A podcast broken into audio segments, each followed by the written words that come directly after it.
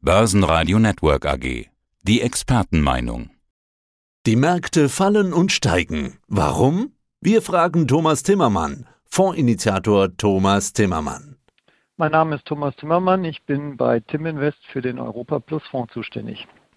Der DAX ist gelaufen und gelaufen. So langsam macht sich Höhenangst breit. Wir sehen, dass nicht nur der Weg nach oben jetzt langsamer und flacher wird, sondern auch, dass bei Minustagen plötzlich die Angst aufkommt, dass es vorbei sein könnte. Aber es ging ja auch sehr schnell, sehr hoch. Haben wir in der Vergangenheit ja schon drüber gesprochen. Herr Timmermann, brauchen wir jetzt mal eine Korrektur? Ist es soweit? Also ich denke, eigentlich läuft alles nach Plan. Der DAX ist in einem wunderschönen Trendkanal drin. Der DAX steigt auch. Auch heute nach zwei Tagen der Korrektur sind wir bei 15.300 Punkten. Wir haben den 22. April. Am 1. April waren wir bei 15.000 Punkten. Das heißt, wir sind zweieinhalb Prozent so allein in diesem Monat im Plus. Der Trendkanal ist sehr solide. Wer ihn sich anschauen will, wir haben ihn bei uns im Blog auch mal dargestellt mit allen Details. Wir sind da jetzt am Montag oben angestoßen bei 15.500 Punkten und ein bisschen abgeprallt und haben jetzt natürlich eine sehr, sehr breite Spielwiese vor uns, weil das untere Ende von diesem Trendkanal, der ist so bei 14.000 Punkten. Das heißt, wir haben eine Spielwiese von ungefähr 1500 Indexpunkten, in der wir uns bewegen können in den nächsten Monaten, ohne dass wir den Trend gefährden.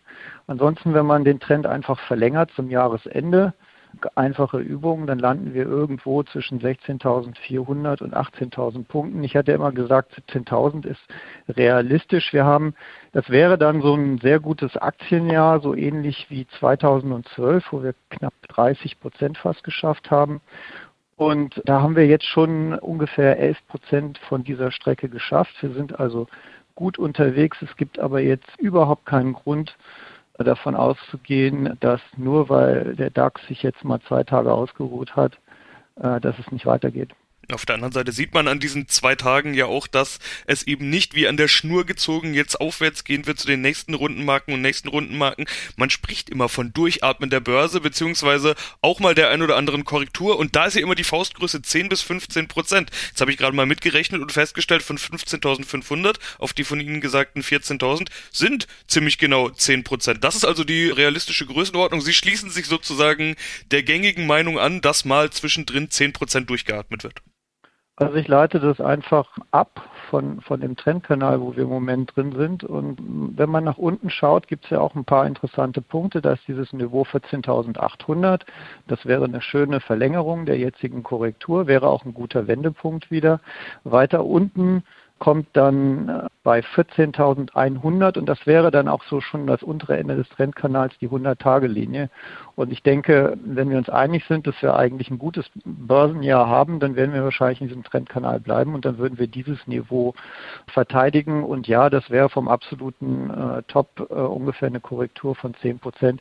Die muss aber gar nicht passieren. Wenn man sich den Lauf bisher anschaut, dann geht das ja eher so treppenförmig. Es gibt relativ langes Verharren auf einem Niveau und dann macht der DAX so einen plötzlichen Sprung wie jetzt äh, letzte Woche und dann geht er erstmal wieder ein bisschen seitwärts. Er macht es den Marktteilnehmern natürlich nicht leicht. Es wäre ja eine Geldvermehrungsmaschine, äh, wenn er jeden Tag sagen würde, oh, ich bin im Aufwärtstrend und jeden Tag mache ich jetzt ein halbes Prozent. Dann würde ja jeder draufspringen. Nein, er täuscht an.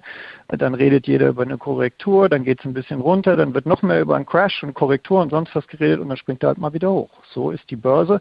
Aber ein, ein wunderbares eigentlich Klima, Aktienklima, um damit Geld zu verdienen und Spaß zu haben in dieser Seitwärtskonsolidierung die Trendkanäle, von denen Sie sprechen, haben Sie schon gesagt, findet man ja auch bei Ihnen auf der Website, im Blog. Im letzten Interview ja. hatten Sie von einem Bilderbuch Aufwärtstrend gesprochen. Gilt das eigentlich noch immer? Denn umgekehrt haben Sie auch gerade gesagt, der DAX ist oben angestoßen. Ja, aber der Trend geht ja immer weiter. Machen wir doch mal eine kleine mathematische Übung. Wenn er in vier Monaten 10 Prozent gestiegen ist, dann würde er in zwölf Monaten mal drei 30 Prozent steigen. 30 Prozent, das wäre wirklich ein Bombenaktienjahr für den DAX, so wie wir es zuletzt 2012 gesehen haben.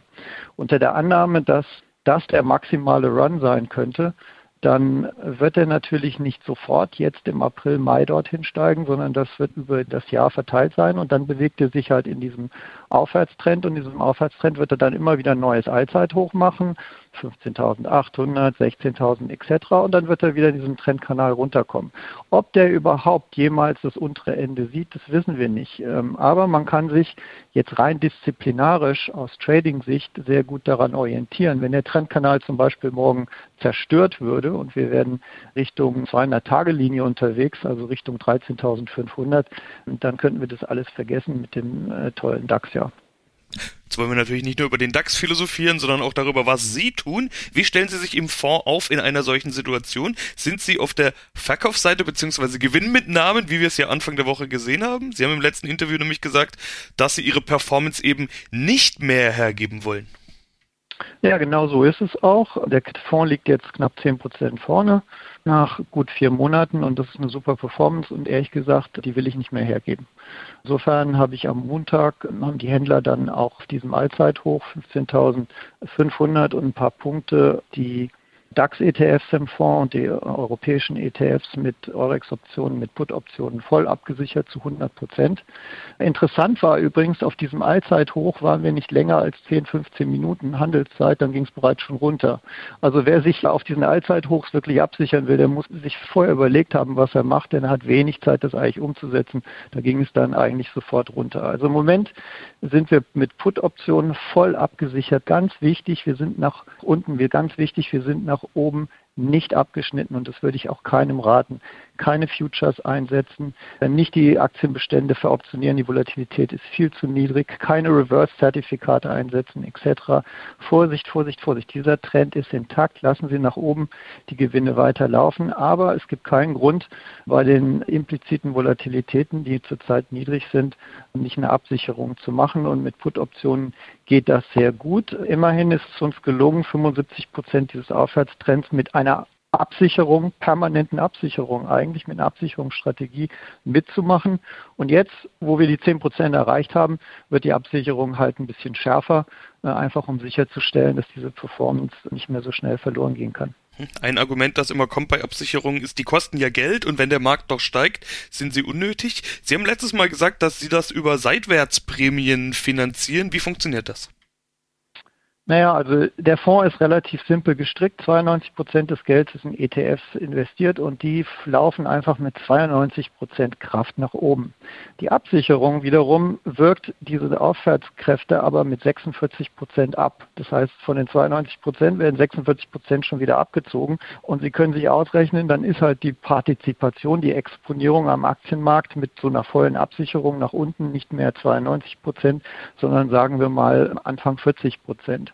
Und deswegen muss man dagegen halten. Das macht man mit kurzfristigen Optionen, sorgt man dafür, dass die Exponierung trotzdem so 60, 70, ich habe ja gesagt, im Schnitt haben wir 75 Prozent sogar erreicht äh, in diesem aggressiven Aufwärtstrend, dass man da dabei ist und gleichzeitig veroptioniert man. Das heißt, man macht sehr taktisch sehr kurze äh, Verkäufe von Optionen, was man eigentlich nur innerhalb von so einem Fonds und mit laufendem äh, Beobachten des Marktes machen kann. Und so finanzieren wir am Ende die Absicherungskosten, die zurzeit im Fonds insgesamt liegen bei, lassen Sie mich schauen, 5,4 Prozent. Jetzt haben Sie gesagt, Sie wollen dabei bleiben, also es wird nicht verkauft, sondern abgesichert. Es kommt jetzt ja der Mai und da holen wir natürlich gängigerweise den alten Börsenspruch raus, sell in May and go away. Wenn Sie jetzt aber sagen, nicht verkaufen, sondern wenn dann absichern, klingt das eher nicht nach sell in May, sondern eher nach the trend is your friend. Genau, das ist für mich äh, eigentlich das bessere Mantra für die kommenden Monate. Natürlich wird der Mai und der Sommer schwierig werden und natürlich gibt es äh, tausend Gründe, warum äh, die Börsen vielleicht nicht mehr steigen können. Aber nochmal, wir sind im gesunden Aufwärtstrend. Es könnte ein super Börsenjahr geben. Davon will man partizipieren. In der Sekunde, wo man wirklich ausgestiegen ist, also verkauft hat, ist man nicht mehr dabei. Und was will man dann bitte mit dem Geld machen? Also die gute alte äh, Tina-Diskussion. Wir sehen aber, dass die Nervosität steigt, umso höher die Märkte steigen. Höhenangst ist da immer mein Stichwort. Ich fand den Schlusssatz, den Sie in Ihrer letzten Mail geschrieben haben, eigentlich ganz gut. Da haben Sie gesagt, ich freue mich auf ein tiefenentspanntes Gespräch. Wir haben doch in dieser Woche gesehen, dass der Markt und ganz viele Marktteilnehmer weit davon entfernt sind, tiefenentspannt zu sein. Warum sind Sie tiefenentspannt? Weil sich eigentlich der Markt wirklich in dem Bilderbuchtrend nach oben befindet. Die Geschwindigkeit ist hoch, deswegen kommt es zu Konsolidierung. und man eigentlich wunderbar mit den Instrumenten, die der Finanzmarkt bietet, umgehen kann. Und deswegen bin ich tiefenentspannt. Ich freue mich einfach über die Performance. Ich freue mich aber auch darüber, das Instrumentarium zu haben, sie nach unten abzusichern. Und ich freue mich auch, dass ich immer noch nach oben dabei bin. Wenn Sie zum Beispiel einen klassischen Mischfonds haben und der würde 75 Prozent Performance schaffen, dann hätten Sie 75 Prozent Aktien und vielleicht 25 Prozent Renten- oder Geldmarktpositionen drin. Aber diese 75 Prozent Aktien, die werden ja jetzt immer noch voll gefährdet. Der Vorteil von der Struktur und der Strategie, die wir fahren, ist, wir sind eigentlich voll investiert und nehmen einfach mit Optionen das Risiko nach unten raus und managen die Kosten dafür so gut wir können und versuchen so viel wie möglich von diesem Aufwärtstrend mitzunehmen, bis der Aufwärtstrend eines Tages wirklich mal ins Wackeln kommt.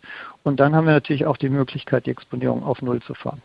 Wie es weitergeht, ist natürlich nicht nur spannend, wenn wir auf den DAX schauen, über den wir jetzt ja hauptsächlich gesprochen haben, sondern auch im Rest der Welt. In China scheint die Pandemie ja besiegt zu sein. Viele konzentrieren sich jetzt auf Asien, Schwellenländer, Emerging Markets, China. Andere erwarten eher bei uns den Aufschwung, sagen, hier ist das größere Potenzial. Was schauen Sie sich denn an? Wie stehen Sie zu dieser Debatte China oder DAX, Europa, Deutschland? Also ich schaue mir China und Asien sehr genau an, weil bei China wissen wir ja glücklicherweise, dass sie durch die Pandemie durch sind. Und ich suche immer nach Mustern, wie der Markt, der DAX und der europäische Aktienmarkt sich entwickeln könnte, wenn die Pandemie bei uns vorbei ist. Und in China ist es wirklich so, dass die zwar sehr schöne Börsenphasen gehabt haben, aber dieses Jahr die Börse überhaupt nicht läuft, obwohl eigentlich die Wirtschaft läuft, die Konjunkturdaten sind gut, etc. Also China hat, der, der China FTSE A50 äh, hat gerade mal plus zwei Prozent gemacht. Der japanische Nikkei ist bei plus 1,4 Prozent. Und jetzt kommt DAX und Nasdaq 100, also die Technologie-Highflyer des letzten Jahres, die sind fast gleich auf mit plus 10,8 Prozent. Haben wir auch sehr schön im, im Blog als Vergleich dargestellt, normiert seit Anfang des Jahres in Euro. Wer das interessiert, kann das gerne auch nochmal anschauen. Es ist wirklich äußerst interessant, wie unterschiedlich die Märkte dieses Jahr laufen. Und es bedeutet für mich eigentlich, ja, wenn die Pandemie überstanden ist, dann könnte es auch sein, dass wir die Allzeithochs für eine Weile gesehen haben. Und dann sollte man eher vorsichtig sein. Heißt aber dementsprechend dann auch, diese ganze Post-Corona-Zeit könnte unter Umständen schon in den Kursen sein. Also wenn es soweit ist, dann kommt es zu Enttäuschungen. Es kann auf jeden Fall passieren, dass wenn die Pandemie vorbei ist und wir wirklich noch bessere Wirtschaftszahlen bekommen, die Börse nicht mehr nach oben reagiert. Herr Timmermann, vielen Dank für diesen Überblick. Danke Ihnen, Herr Leben. Das war der Podcast von Tim Invest mit Thomas Timmermann. Börsenradio Network AG. Das Börsenradio für Privatanleger.